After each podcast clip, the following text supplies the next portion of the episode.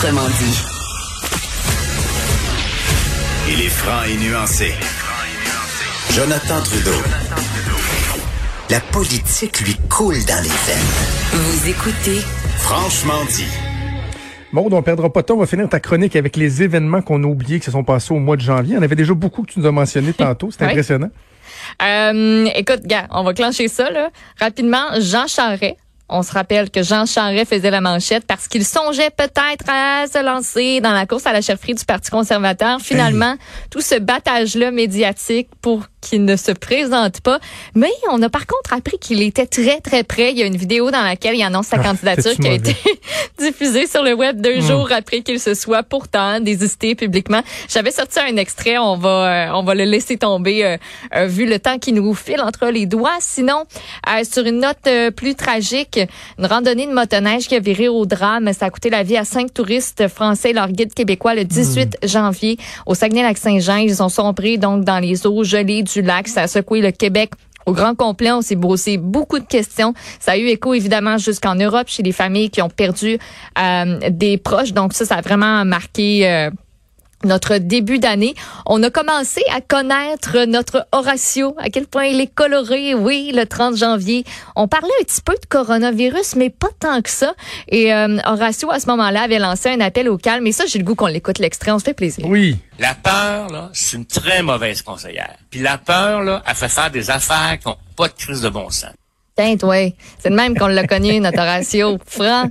Euh, D'ailleurs, euh, aux États-Unis, maintenant, euh, ben, les gens le connaissent et j'ai vu qu'il y, a eu un reportage sur lui aussi en France où on a mis là, Ah ses, oui. ses meilleurs moments, dont euh, l'aplatissement de la courbe, puis le... Tout Ouais. ça, là, ça, ça en fait partie. C'est calmé, par exemple, le. Arruda. Le, le Euh, ton oui, il est très plus- calme plus ces temps-ci. ouais. Absolument. Euh, on a eu la grosse affaire Eustachio Galézé, un homme de 51 ans qui a été condamné à la prison à vie en février dernier pour le meurtre au premier degré de Marilyn Lévesque. C'était le 22 janvier que ça se passait, un meurtre, un meurtre sordide. Il venait d'obtenir sa semi-liberté pour le, meurtre de sa conjointe en 2004.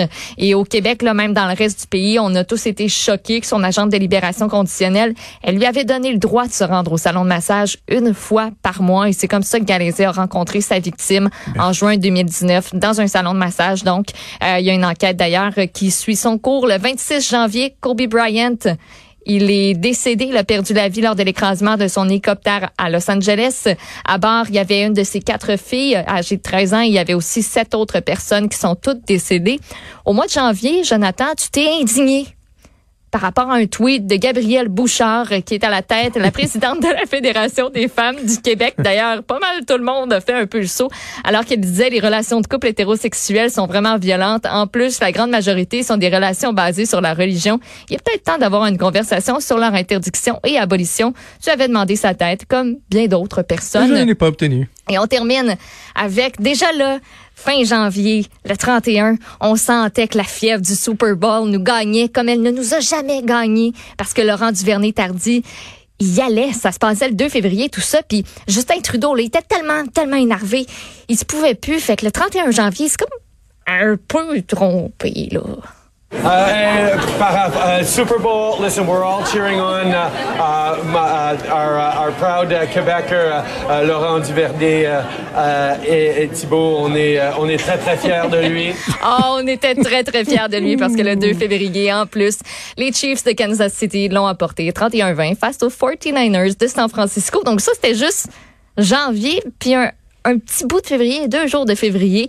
Il y en a encore pas mal plus de l'avant coronavirus. Parce que ça passait des nouvelles affaires. négatives. Beaucoup Ouais. de nouvelles négatives. Et il y a Mathieu Boulay qui insiste pour qu'on rappelle que pendant tout ce temps-là aussi, Ouais.